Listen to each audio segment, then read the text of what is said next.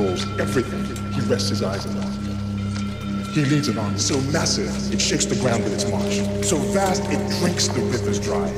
All the god King Xerxes requires is this, a simple offering of earth and water, a token of Sparta's submission to the will of Xerxes. Submission. That's a bit of a problem. Has it the Athenians have already turned it down. And if those philosophers and uh, boy lovers have got that kind of power, we must not be diplomatic. This is blasphemy. This is madness. This is From Techno.